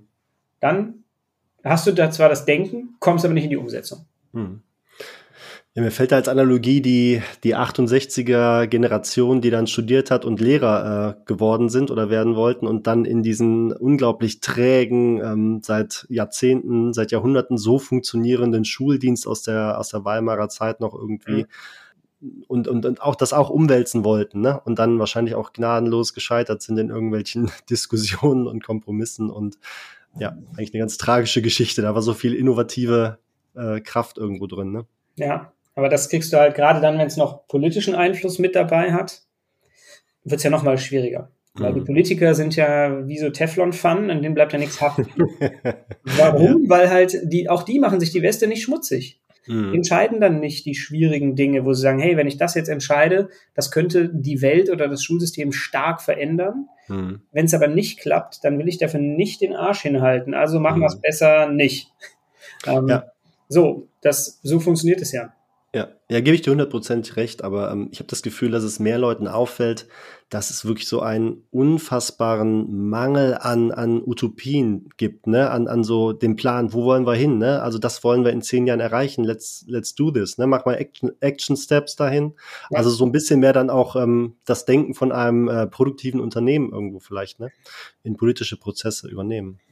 Das wäre auf jeden Fall total hilfreich, meiner Meinung nach. Also ich habe dann hast du die Leute noch gefragt, wohin sie denn wollen auch. Ja. Wäre auch noch schön. Ja, ich, äh, ich habe vor ein paar Jahren mal überlegt, ob ich äh, selber mal in die Politik gehen will. Mhm. Ähm, habe diesen Gedanken dann aber wieder verworfen, weil ich dachte, nee, boah, das, das ist nun wirklich nicht, ähm, also ich bin mir nicht sicher, ob ich da wirklich glücklich wäre. Mhm. Ähm, ich denke mir aber immer wieder, wenn man ein Land führen würde wie ein Unternehmen, also wenn, mhm. wenn wir Deutschland als Unternehmen bezeichnen würden, dann ist es halt faktisch, ist es eigentlich insolvent, also ist es eigentlich im Arsch. So, ähm, du hast eine Kundenzufriedenheit, die ist unter aller Sau, du hast äh, Bindungs, also das ist alles, mit deinen Partnern stehst du dir so mittelmäßig gut da, ja, also mhm. versuchst irgendwie deinem, deinem Obermanager, was der die EU dann ist, ja, dem versuchst du dir so tief wie möglich in den Arsch zu kriechen, wenn man es mal so platt sagen will. Mhm. Ähm, damit kriegst du aber jetzt keine wirkliche Innovation auf die Straße. Also das Unternehmen Deutschland würde sehr stark, sehr schnell scheitern eigentlich. Also man würde das so nicht, ein Investor würde jetzt in Deutschland kein Geld investieren, mhm. ähm, weil wir uns da ziemlich viele Dinge sehr schnell und sehr stark kaputt machen. Und ich würde, ger ich würde gerne mal Deutschland führen, als wäre es ein Unternehmen. Also das würde ich wirklich gerne mal machen. Ähm, weil wir auch Gelder verschwenden für Dinge, ja, und weil wir da einen Wasserkopf aufgebaut haben, der Geld kostet mit irgendwelchen Abgeordneten und so weiter. Ähm, mhm. Was ja völlig, also kein normales wirtschaftlich handelndes Unternehmen würde sowas jemals machen. Mhm. Wobei man da, finde ich, müsste man ganz klar auch aufstellen, dass es nicht nur eine, eine Wirtschaftlichkeit, ne, also ein, ein gutes Wirtschaften im Sinne von ähm, Profitgewinn dann sein darf, sondern dass auch andere Werte eben für dieses Unternehmen sehr wichtig sind. Ne? Mir fällt da immer das, das ja, Negativbeispiel Krankenhäuser ein. Ne? Also da zeigt ja, wenn man das an Wirtschaftsunternehmen abtritt, ne, ähm, die generieren Gewinne, aber das geht natürlich ganz klar auf Kosten der, der Leute, die dann im Krankenhaus liegen. Ne? Also sprich von, von zwei Bettzimmer auf, auf fünf Bettzimmer und, und ständig äh, nur an Maximalkapazität. Die Leute werden in nach drei Tagen, obwohl es ihnen noch nicht gut geht, nach Hause geschickt, ne? weil sie kein Geld mehr reinbringen, kein frisches ja, und so. Ja. Das, das sind ja so die negativen ja, das ist das, was ich mit, mit der Kundenzufriedenheit meine. Ne? Also wir, wir mm. Bürger in Deutschland, wenn man so will, sind sozusagen die Kunden, ja. Und mm. ähm, wie zufrieden sind wir denn? Ja. Und das gilt auf die Krankenhäuser und auch Pflegeeinrichtungen, das ist überall das Gleiche, dass du da gucken musst, sind denn deine Patienten, deine, deine Kunden halt, sind die eigentlich gerade zufrieden? Ja oder nein? Mhm. Ähm, ja. Und das kann ich sehr, sehr einfach und schnell kann ich das, äh, kann ich das prüfen, ja. Ähm, und wenn ich dann weiß, ich habe eine gewisse Kundenzufriedenheit in Prozenthöhe X, dann ist okay, aber ich darf halt auch nicht qualitativ darunter fallen. Mhm. Wenn ich darunter falle, dann muss ich stärker wieder daran arbeiten, dass ich da wieder über eine Hürde drüber komme. Mhm. Und dann, dann, dann kostet das vielleicht auch Geld, das kostet vielleicht auch Profitabilität, alles verstanden. Ähm, aber du darfst das nicht, also einfach es gar nicht wirtschaftlich zu betreiben oder es überhaupt in beiden Richtungen nicht richtig zu mhm. bewerten. Mhm. Das ist schwierig. Und wir sehen das ja auch an, an, an Wahlen, aber über Politik wollen wir gar nicht so lange. Ja, ich denke, so ein, so ein gesunder Mittelweg ne, ist oft, ja. oft äh, das, das Maß der Dinge. Also da komme ich auch immer, ja, oft selber wieder hin auf dieses äh, einfache Bild. Ich glaube, wir haben das Thema jetzt schon ein bisschen ähm, am Rande gestriffen. Und zwar ist das, ähm, wie entwickelt sich denn ein Unternehmen, was an sich arbeitet, ja, also was von, von diesen, ja, vielleicht auch Krankenstrukturen ähm, daran arbeitet und sich gesund entwickelt. Was hat das für Benefits davon? Hast du das schon irgendwas so erlebt an einem Beispiel oder? Ja, mehrfach. ähm, weil das ja oft meine Aufgabe war. Also ich habe häufig Unternehmen ja in der Krise übernommen und sie dann halt eben ähm, begleitet. Oder ganz oft ist es auch so, dass Kunden mich natürlich, wann holst du einen Unternehmensberater ins Haus? Dann, wenn es nicht so richtig gut geht. Ne? Also ich sage, mhm. meine Arbeit ist oft auch, ich bin ganz oft der Allgemeinmediziner für Unternehmen. Weil mhm. erzähl mir doch erstmal, dann höre ich wieder zu, erzähl mir, was bei dir so läuft und dann können wir schauen, welche mögliche ähm, Strategie, Therapie, nenn es wie du möchtest, wir angehen können, um das Unternehmen wieder auf Spur zu bringen. Mhm. Ähm, Die Benefits sind äh, sehr unterschiedlich. Das, äh, das häufigste, was du spürst, ist, dass die Kunden irgendwie zufriedener werden, werden mhm. weil das ist eigentlich das Hauptziel. Also du brauchst als Unternehmen immer zufriedene Kunden. Mhm. Ähm, das solltest du also auch immer als allererstes versuchen zu erreichen. Also das ist äh, das, wo ich sage, okay, du musst mal hören, sprich mit deinen Kunden viel häufiger. Also es gibt Unternehmen, die arbeiten, arbeiten, arbeiten und wenn man dann mal fragt, wann haben denn die Mitarbeiter hier das letzte Mal auch mit dem Kunden geredet? Mhm. Ja, die Mitarbeiter sollen gar nicht mit Kunden reden. Also wir haben mit drei, vier Key Account Manager, die reden mit den Kunden. So einmal im Jahr auf der Messe treffen wir die und das war's. Ähm, mhm. Und ich denke, okay, wir sollten dringend häufiger mit unseren Kunden sprechen. Ähm, weil wenn wir unsere Kunden fragen, wie, es, wie die sich eigentlich fühlen, wie es denen geht, wenn sie mit uns arbeiten, ähm, wie glücklich sie sind, wenn sie mit uns arbeiten, dann haben wir einen sehr guten Indikator dafür. Es ist ein bisschen wie Fiebermessen beim eigenen Körper, ja. Mhm. Da habe ich einen sehr guten Indikator dafür, ob ich in der Normaltemperatur bin oder ob ich vielleicht erhöht bin, weil die Kunden gerade eher Sie zahlen zwar heute noch, aber mit einem Zähneknirschen, vielleicht mit einem Ärger, mit einem Groll und suchen eigentlich mhm. am, am, Markt nach Alternativen. Und nur weil die anderen genauso schlecht sind, wechseln sie noch nicht. Ja? Mhm. Also dann ist das Glück von dir als Unternehmer, dass deine Mitbewerber genauso schlecht sind. Ja. Und das kann es ja nicht sein. Also das ist nicht der Grund, warum wir als Unternehmer irgendwie aufstehen. Also mhm. meistens sollte am Anfang immer darin das stehen, dass die Kunden zufriedener werden, weil sie merken, dass die Produkte, die du lieferst, äh, die richtige Qualität haben, mhm. bist zuverlässig als Unternehmer und auch deine Mitarbeiter können zuverlässig sein, deine Prozesse fördern also die Zuverlässigkeit. Das kommt also meistens als erstes raus. Mhm. Das zweite, was du im besten Fall spürst, ist, dass deine Mitarbeiter auch glücklicher sind, weil die irgendwann auch, das geht aber meistens durch so ein kleines Tal der Tränen durch, weil mhm. die Mitarbeiter müssen sich mitverändern dafür. Das heißt, am Anfang sind viele der Mitarbeiter, weil sie aus ihrem Trott rauskommen, weil sie vielleicht anders arbeiten müssen, weil es andere Regeln, andere Vorgehensweisen gibt, ist das erstmal immer so ein leichter Prozess der Wandlung, der ein bisschen, der ein bisschen knarzt. Wenn man da aber dann durch ist, dann hast du plötzlich ein bisschen mehr Innovationskraft. Du hast mhm. Freiheit, so ein bisschen so ein, so ein, so ein Aufatmen im Unternehmen, mhm. ähm, weil man auch vielleicht wieder Erfolge spürt. Jetzt kommt wieder auch Transparenz. Geh mal in irgendein Unternehmen, geh in irgendein Unternehmen, frag irgendeinen Mitarbeiter dort, ob er weiß, wie die aktuelle Kundenzufriedenheit bei den Kunden dieses Unternehmens ist. Mhm. Meistens wird der Mitarbeiter dich angucken und sagen, na, das weiß vielleicht allerhöchstens mein Chef. so. Oder? Oder ist das so? Also das, ich glaube, dass das so ist, weil die mhm. Mitarbeiter kriegen die, Transpar die Daten nicht transparent. Und ähm, Unternehmen, die ich führe, führe ich immer so, dass ich sage, guck mal, das ist unsere aktuelle Kundenzufriedenheits- Zahl, ich, ich mache das immer messbar, die ist gerade bei fünf von zehn von mir aus. Unsere Ziele jetzt sind, dass wir die nächsten drei, sechs, neun Monate quartalsweise das auf sechs, sieben, acht irgendwie erhöhen. Mhm. Ähm, und wenn dann, wenn du jeden meiner Mitarbeiter fragst, wie ist aktuell unsere Kundenzufriedenheit, 5,8 und unser aktuelles Ziel ist sechs bis Ende des Quartals. Mhm. Bam! Das ist Transparenz, auch in dem, wie ich mit meiner Kundenzufriedenheit umgehe. Mhm. Ähm, weil dann weiß auch jeder Mitarbeiter, ah, die Kundenzufriedenheit ist für uns ein wichtiger Wert. Mhm. Und dann weiß ich ja, wenn ein Kunde mal anruft, sollte ich versuchen, irgendwie auch schon in diesem kleinen, einfachen Gespräch den Kunden zufriedenzustellen. Mhm. Ähm, weil das halt der wichtigste Wert ist. Und äh, dann, dann kommt danach wieder, wenn die Mitarbeiter das dann verinnerlicht haben, sind die irgendwann auch glücklicher. Und jetzt kommt der, der Knaller. Wenn das dann zusammen funktioniert hat, mhm. dann wirst du auch auf der Finanzebene, wird der Finanzchef irgendwann sagen, hey Leute, irgendwie sind wir profitabler als sonst. ja. Das ist nämlich kein, also profitabel zu sein ist kein Ziel, sondern das ist ein Erfolg. Das ist der, der Erfolg nach den Dingen, die du richtig machst. Ähm, mhm. Und wenn deine Kunden zufrieden sind, dann bringen die nämlich andere Kunden mit. Mhm. Dann sagen die den anderen Kunden, boah, also bei dem Unternehmen, da kannst du echt nichts falsch machen. Und ähm, dann bringen die neue Kunden mit, andere, die empfehlen sich weiter, die zahlen gerne, die zahlen auch rechtzeitig, ja. Mhm. Ähm, da kommen dann noch ein paar wichtige Prozesse dann dazu, damit die Kunden auch wirklich gerne bezahlen. Und dann sind die Mitarbeiter zufrieden, dann ziehen die auch wieder andere Mitarbeiter an, die auch wieder gut sind, im besten Fall. Ja. Das heißt, du hast dann auch keinen Fachkräftemangel und kein, ich finde, keine Mitarbeiterproblem. Mhm. Ähm, und schon wirst du merken, guck mal, so kann ich ja auch profitabel sein. Mhm. Also das heißt, in einem, in einem gesunden Unternehmen ist Erfolg quasi fast eine unweigerliche Konsequenz, da, dass, die dadurch entsteht, dass es gesund ist.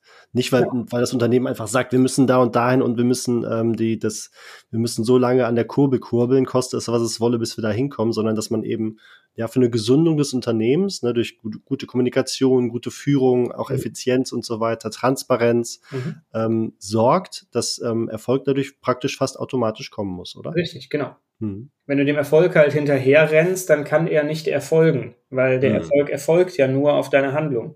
Mhm. Und ähm, du kannst dem Erfolg nicht hinterherrennen. Also ähm, deswegen ist es besser, an den Wurzeln zu arbeiten und zu sagen, mhm. okay, wir müssen gucken, dass die Kunden, wie gesagt, dass wir hier vernünftig führen, dass die Mitarbeiter zufrieden sind, dass wir gute Produkte mit hoher Qualität haben, ähm, dass wir hohe Transparenz haben, dass wir gut miteinander kommunizieren, auch mit den Kunden und auch mit Partnern und Lieferanten. Ähm, und wenn wir das tun, dann kann das Unternehmen eigentlich nicht mehr verhindern, dass der Erfolg erfolgt. Mhm. Also das geht dann gar nicht mehr. Ja. Ähm, und das ist halt, das ist für mich die viel einfachere Variante. Bei mir geht es ja darum, um Unternehmertum mit leichtem Gepäck. Ich kann natürlich mit Druck und mit viel Dampf und mit viel Ärger und Co. kann ich auch ein Unternehmen erfolgreich machen. Habe ich auch schon gesehen, mhm. ähm, dass das geht. Also, dass ein Unternehmen wirtschaftlich erfolgreich ist, aber innen, wenn du tief innen reinguckst, sieht es eher so verfault aus. Mhm. Aber nach außen sieht es halt gut aus. Ja, das ist auch okay. Kann, solche Unternehmen gibt es auch. Mhm. Ähm, die sind aber meistens nicht die, die über Dekaden, vielleicht über Jahrhunderte existieren. Die sind nicht die, wo nachher der ganze Markt und alle drauf gucken und sagen, boah, dieses Unternehmen, die haben was richtig gemacht. Das sind nicht die Unternehmen. Ja. Das finde ich ganz spannend. Ähm, ja, kommen wir nochmal zu so, ähm, vielleicht zu, zu dem Beginn von Unternehmen, zu der Idee. Zurück. Wir haben ja auch ähm, auf der kleinen Unternehmerreise so eine ganz kurz mal so eine Übung angedeutet, wo es darum geht, mal die Augen zu schließen und, und sich zu überlegen, wie sieht das Unternehmen in ein paar Jahren aus, wie, wie, ähm, was sind die Farben, wie riecht's, wie schmeckt's da? Das sind ja fast schon so mhm. magische Praktiken. Also geht ja so Richtung Vision und Manifestieren und so weiter. Vielleicht kannst du dazu mal was sagen. Was ist da so ein Prozess? Und was steckt da drin? Ne? Ja, um es jetzt mal hier vereinfacht darzustellen, ähm, gibt es eine wichtige Sache auch, dass wenn du mit deinem Unternehmen startest, solltest du dir von Beginn an die Frage stellen, wie deine Exit-Strategie aussieht. Mhm. Das haben wir auf der kleinen Unternehmerreise noch nicht gemacht. Ja, ähm, kommt mir unbekannt vor. Ja, das ist ja, die große ist ja nicht umsonst fünf Tage lang. Und die kleine war ja nur einen Tag schnuppern. Ähm, mhm. Aber deine Exit-Strategie, also du gründest dein Unternehmen die meisten, also ich würde sagen 95 Prozent der Menschen, die ein Unternehmen gründen, stellen sich aber nicht die Frage, wie denn ihre Exit-Strategie aussieht. Sondern die meisten gründen das Unternehmen, weil sie, also ganz oft hört man ja, weil ich, ich kann irgendwie mit Chefs nicht. So. Ich bin kein guter Angestellter, so wie du auch sagst. Ja. Ich bin kein guter Angestellter, kann nicht irgendwie den ganzen Tag das machen, was meine Chefs mir sagen. Äh, manche sagen, ich weiß es eh immer besser als mein Chef, also will ich es dir jetzt mal zeigen. Es gibt mhm. also die verschiedensten Gründe. Ich habe Leute schon sagen hören, das Unternehmen habe ich gegründet, um das andere Unternehmen, wo ich vorher mal war, zu zerstören. also, also das, es gibt die verschiedensten wilden Gründe, warum jemand ein Unternehmen gründet. Mhm. Ähm, aber es ist nie oder selten kommt es vor, dass jemand sagt, ich gründe jetzt dieses Unternehmen, damit ich in 20 Jahren hier einen Unternehmenswert geschaffen habe in Höhe von, keine Ahnung, 10 Millionen Euro. Und dann möchte ich dieses Unternehmen an eine Firma wie zum Beispiel Microsoft, Google oder Amazon, whatever, möchte ich dieses Unternehmen verkaufen. Mhm. Mit diesem, das ist meine Strategie für den Aufbau dieses Unternehmens.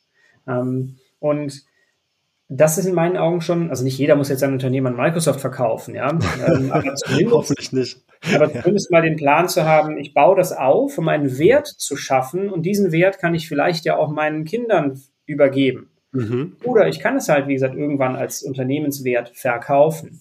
Ähm, oder ich kann es von jemand anderem managen lassen, sodass es auch, wenn ich jetzt zum Beispiel meine Rente gehen möchte, dass es mir vielleicht sogar noch weiter äh, Gewinne abwirft, sodass ich davon zukünftig noch leben kann. Mhm. Das kann ja auch eine Exit-Strategie für mich persönlich sein, dass ich dann nicht mehr im Unternehmen drin bin. Mhm. Wie viele Unternehmen gibt es aber heute, die keine Nachfolge finden?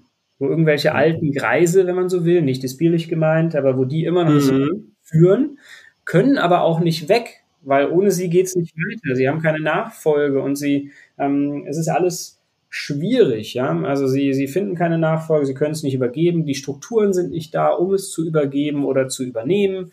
Mhm. Ähm, alles hängt irgendwie an einzelnen Personen oder so. Dann, dann kannst du es halt, dann krieg, kommst du halt nicht mehr raus.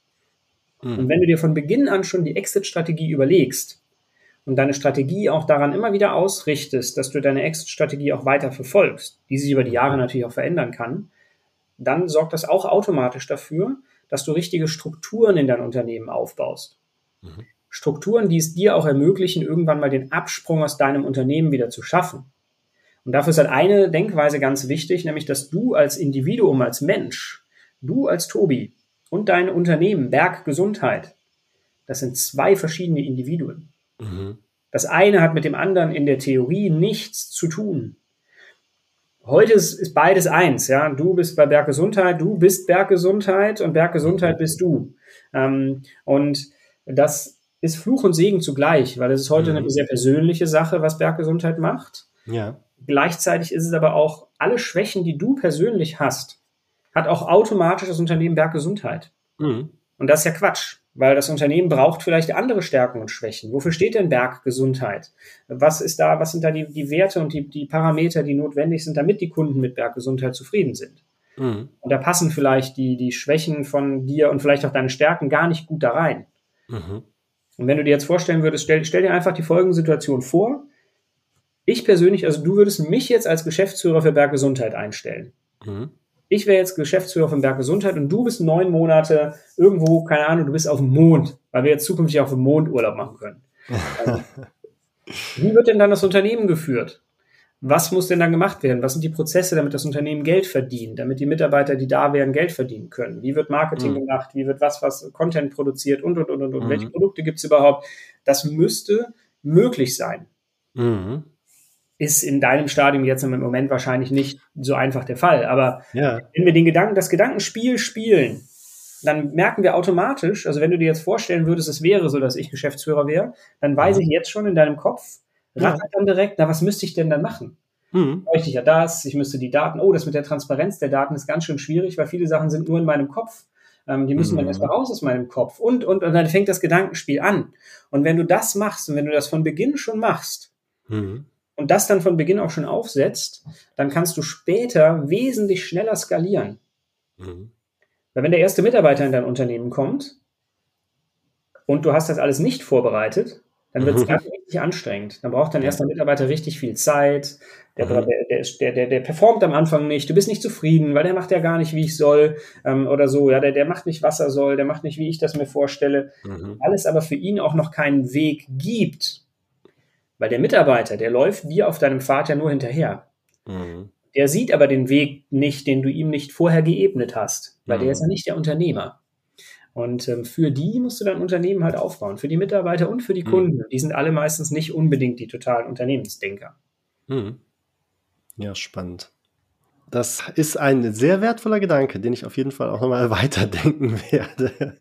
Aber worauf ich so ein bisschen hinaus wollte, ist durch diese Vision, die man kreiert, die man sich ja wirklich so zum, zum Angreifen irgendwo im Kopf macht, ne? dass dadurch eine, eine unheimliche Kraft auch vom Unterbewusstsein entsteht, dass man ja. eben dahin will, ne? Und dass man dadurch ganz viel Energie auch irgendwo bereitgestellt bekommt, dahin zu gehen. Ne? Also das, das, das Visualisieren, Visualisieren unserer Ziele ist eine der mächtigsten, ähm, der mächtigsten Mittel, die wir haben. Das mhm. ist ja in der Persönlichkeitsentwicklung auch ganz oft der Fall. Ja. Ähm, ich meine, du machst jetzt, äh, du bist ja im Gesundheitssektor und im Sportsektor sehr stark. Wenn ich mich transformieren möchte, ich kenne ja Menschen, die wollen, die wollen halt irgendwie kräftiger aussehen. Also was das mhm. Einfachste, was ich machen kann, ich, ich drucke mir irgendein, irgendein Bild von jemandem aus, der schon gut mhm. aussieht, ja. Also der irgendwie mhm. die Statur hat, die ich vielleicht mir wünsche. Und dann mhm. hänge ich mir dieses Bild einfach in mein Haus überall an jede Wand. Und immer wenn ich das sehe, dann weiß ich, oh Scheiße, da will ich ja hin. Wenn das mhm. neben meinem Kühlschrank hängt und ich gehe zum Kühlschrank, mache den auf und will mir einen Schokoriegel rausholen, dann sehe ich das Bild, also hole ich mir den Schokoriegel nicht. Weil ich ganz genau weiß, wenn ich den jetzt fresse, dann ist das nicht so geil für mein Ziel.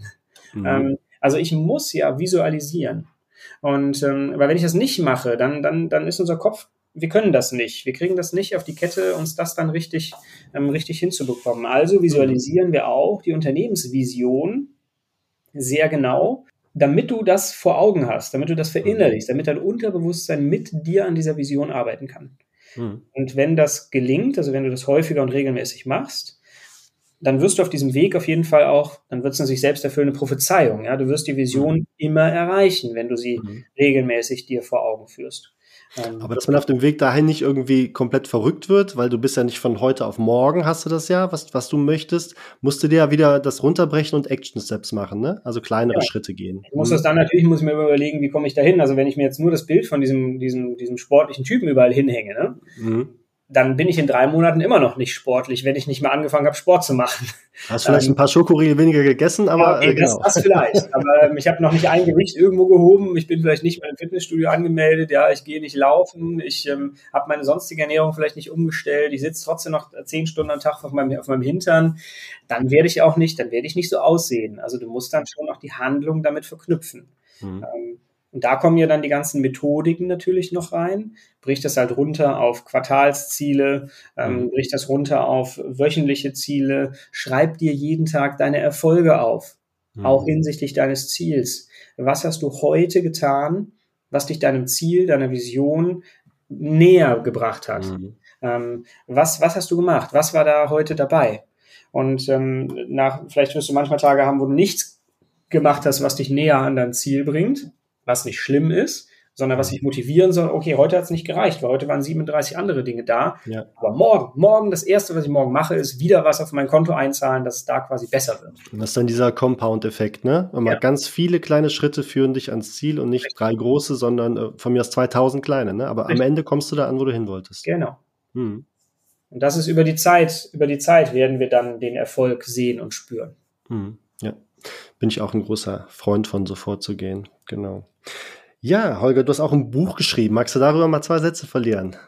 Ja, ich habe äh, es genannt, wer führt hier eigentlich wen? Mhm. Ein, ein sehr, sehr guter, also ein sehr witziger Titel, wie ich finde. Die Frage ist einfach, wer führt hier eigentlich wen? Und man kommt so in den Kopf, ja, stimmt, wer führt hier eigentlich wen? Mhm. Ähm, bei dem Buch beschreibe ich die vier Ebenen der leichten Führung.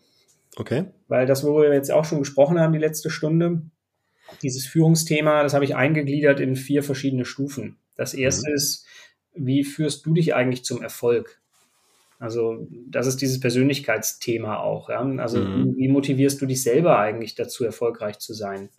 Ähm, und viele Führungskräfte, die ich kenne, die machen das eigentlich gar nicht. Die sind irgendwann Führungskraft geworden und dann sind die für sich auch gefühlt zufrieden und fertig und dann machen sie mhm. so ihren Job. Ähm, aber was kommt danach? Also wie treiben Sie sich weiter zu mehr Erfolg? Wie wollen Sie weiter wachsen? Weil, weil du musst eigentlich als Persönlichkeit kontinuierlich wachsen. Ähm, für mich gilt immer noch, auch wenn das zu hart klingt, aber was in der Natur nicht wächst, gilt mhm. als tot.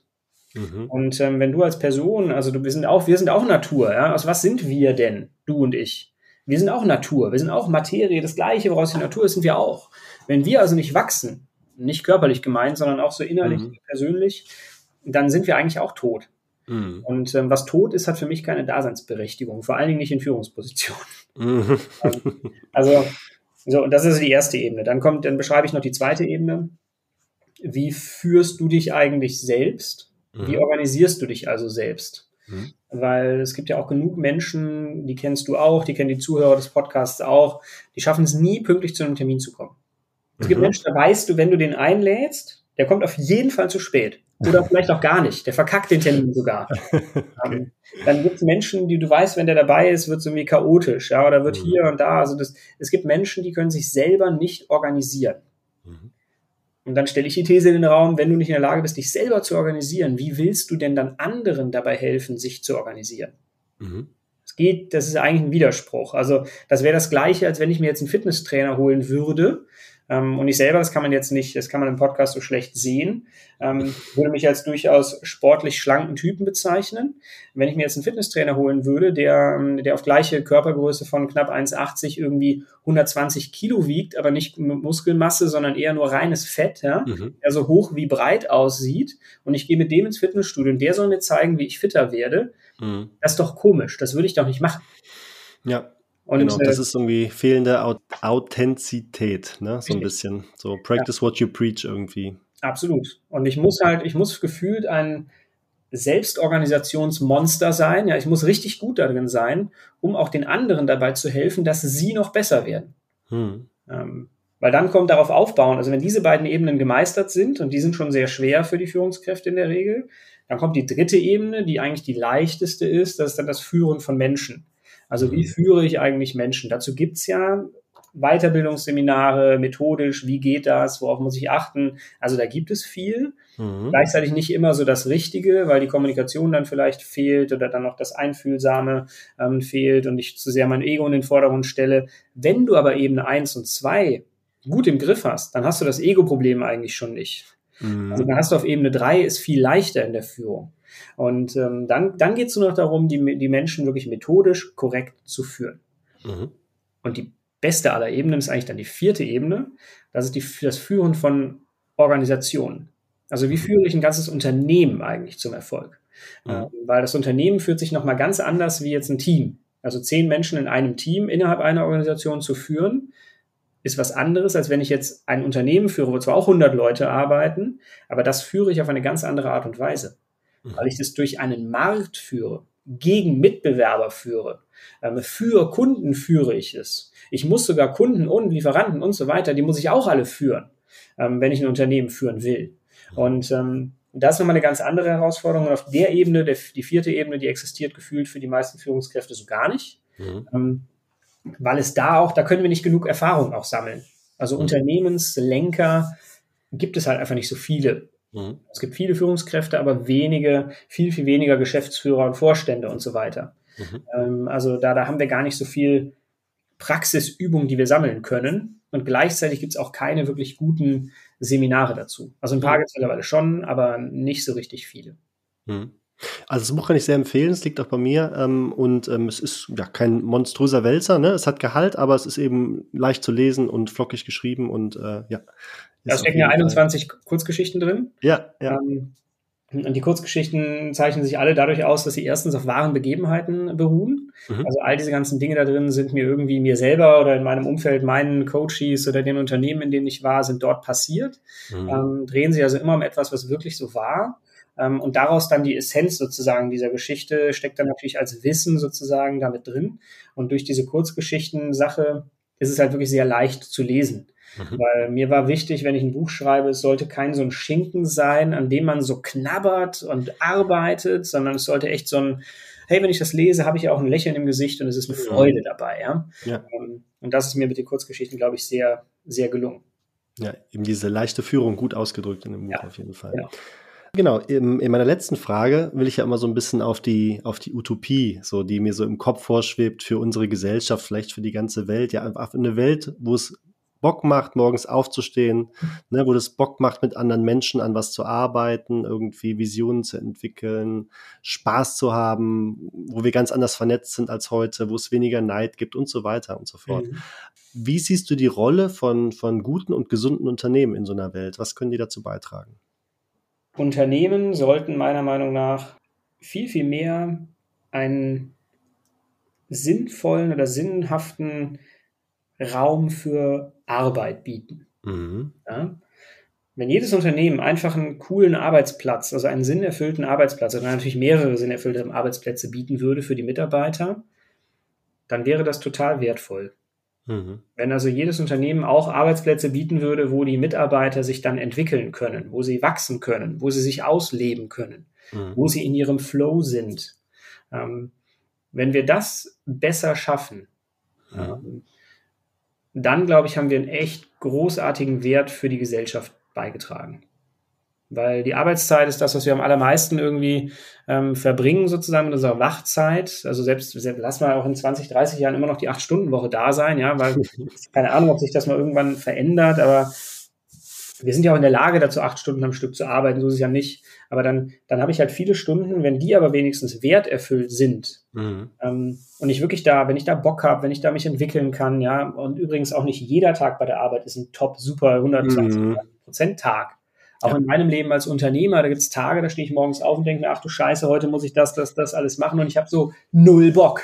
Mhm. Ähm, ja, also das ist einfach, das ist völlig normal. Ähm, ja. Es ist nicht 80, wenn 80 Prozent der Tage gut sind, dann ist es perfekt. Ähm, und wenn, wenn Unternehmen das gelingt, diesen Rahmen zu schaffen, mhm. ähm, dann glaube ich, haben wir einen echten, haben wir eine, eine, gute, eine gute Welt geschaffen. Absolut. Kann ich 100% unterschreiben. Das äh, hört sich sehr schön an. Und äh, es ist lustig, dass du die 80% gerade äh, verwendet hast, weil ich habe gelesen, dass äh, wenn 80 Prozent der Nächte stimmen, also wo du wirklich deine ähm, sieben, acht Stunden wirklich Qualitätsschlaf hast, dann ist das für die Langlebigkeit ganz, ganz wertvoll. Ne? Also dann ähm, erholen sich unser, unser Körper, unsere Zellen eben ausreichend und äh, da können wir auch ordentlich alt werden. Aber 80 Prozent ist da ungefähr so auch die Maßgabe beim Schlafen. Mhm. Das Pareto-Prinzip funktioniert halt nahezu überall auch. Ne? Also die 80-20-Lösung ähm, ist auch etwas, was, worüber ich auch in dem Buch, glaube ich, einmal kurz zumindest schreibe. In einem anderen Buch schreibe ich noch mehr über Effizienz. Da geht es noch mehr über das, um das Pareto-Prinzip. Ähm, diese 80 Prozent sind aber halt wertvoll. Also weil mhm. wir können, wenn wir Perfektion anstreben, dass wir jeden Tag perfekt wollen, mhm. das merken wir, das merke ich auch beim Sport. Ja? Wenn ich jeden Tag volle Power geben will, hilft das nicht, dann funktioniert es nicht, dann geht es nicht, dann macht es keinen Spaß, dann das ist scheiße. Mhm. Also ich muss 80 Prozent ähm, der Lösung schaffen. Äh, wenn ich nur, wenn ich nur gesund mich ernähre, dann, dann fehlt mir irgendwo auch vielleicht der Genuss. Also das heißt, ich muss das in einen Einklang bringen und dafür ist die 80-20-Regel sehr, sehr hilfreich. Absolut, absolut. Und gerade auf körperlicher Ebene hilft auch dieses ein bisschen so reinhören in sich. Nicht auf den Schweinehund immer hören, ne? Der ja. dann sagt, nee, heute gar nicht oder so. Wenn das zu oft kommt, dann weiß okay, du redest mit dem Schweinehund und nicht mit deinem wirklichen Befinden. Ja. Aber ähm, dann, dann lande ich tatsächlich auch, wenn ich so ein bisschen auf mich höre, dann nehme ich mich bei Workouts zurück. Aber am Ende sind es doch viel mehr Workouts, wo ich dann Vollgas gegeben habe, ne? dann kommst du da wieder drauf auf die 80 Prozent, ja. Ja.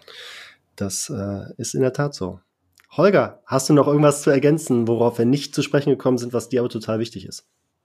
Mm, ich würde eine Sache, die mir eben zweimal schon in den Kopf kam, würde ich gerne ja. mit ergänzen wollen. Ähm, weil Unternehmen haben ja heute, ich weiß nicht, wann du dir mal die letzte Stellenanzeige von irgendeinem Unternehmen angeschaut hast oder ob du da mal so grob. Lange, ja. Aber die, Stellenanzeigen sind ja auch für, für ein Unternehmen wie ein Marketingplakat, ja, weil ich will da Mitarbeiter werben. Und ähm, zuletzt habe ich immer wieder mal Stellenanzeigen gesehen von Unternehmen, wo ich das Gefühl hatte, wenn ich das so durchlese, das klingt nach einem 14 Tage All-Inklusiv-Urlaub auf in irgendeinem in irgendeinem Clubhotel, ja? Ja. Weil du kriegst hier übrigens, du kriegst den Kicker, wir haben hier, wir haben das Obst, kostenlos Wasser und Kaffee und ähm, du kannst auch noch das. Wir haben eine Masseurin, die kommt einmal die Woche. Du kriegst dann noch hier das Sportgesundheitsmanagement, kannst also ins mhm. Fitnessstudio gehen. Du kriegst ein Firmenauto, auch ein Firmenfahrrad kriegst du auch noch und Kinderbetreuung haben wir außerdem noch und es gibt außerdem mittags zu essen. Wir haben einen Koch, der dir morgens Frühstück macht. Da steht da alles mit drin. Mhm. Wo ich so denke, alter Schwede, das ist so eine Stellenbeschreibung und kein All-Inklusiv-Urlaub mhm. oder doch. Also die, das, das finde ich einen Gedanken, der auch bei dem Gespräch, den wir jetzt geführt haben, wie gesagt, das ist doch nicht die wertstiftende Arbeit. Die, dann, dann suche ich ja keine Menschen, die wertstiftende Arbeit wollen, sondern ich suche genau die, die halt am liebsten Urlaub machen wollen, oder nicht? Ja, und ich würde denken, wie kacke muss die Arbeit selber sein, damit, damit all diese Maßnahmen da, äh, damit ich mich trotzdem dafür entscheide. Ja, das ist so geil, oder? Also das ist irre. Musst du dir wirklich mal reinziehen. Ich, ich, ich appelliere auch gerne an alle Podcast-Hörer, ähm, mhm. haltet da mal die Augen offen, weil ich finde es verrückt, wenn, wenn so Stellenausschreibungen in die Welt gebracht werden, dass mhm. immer mehr, und das wird ja immer mehr, also dann kommt das noch und das noch und das noch, ähm, sodass immer mehr für die Mitarbeitenden gemacht wird, mhm. was von der Gesellschaft oft auch dann gefordert wird. Ja, ich kann aber nur hier arbeiten, wenn das, das, das, das, das alles da ist. Wo ich sage, ja, versucht uns doch nochmal auf den Kern zu konzentrieren. Mhm. Und der Kern ist, was mache ich denn hier? Für wen mache ich das? Und warum mache ich mhm. das, was ich hier mache?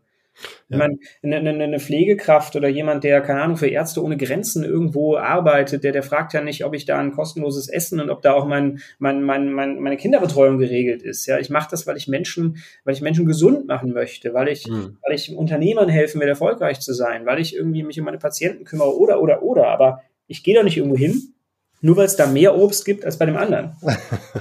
ja, ja, klar. Also ich denke, dass da ähm, auch hier wieder die, die, die, der goldene Mittelweg wieder ganz, ganz gut wäre. Ne? Also die Arbeit irgendwo auch so authentisch darstellen, wie sie ist. Ne? Natürlich nicht bedeutend schlechter, nicht bedeutend besser, aber die Möglichkeiten, die man dadurch hat und auch darüber nachdenken, okay, wie, wie kann man denn nicht nur auftreten nach außen, sondern wie kann man denn die Arbeit vielleicht selber kreativer gestalten? Ne? Ja. Wenn es eine monotone Tätigkeit ist, wie können wir das irgendwie auflockern? Ne? Wie können wir da irgendwie für Wechsel sorgen? Wie kann man sich da auch irgendwo nebenbei ausprobieren?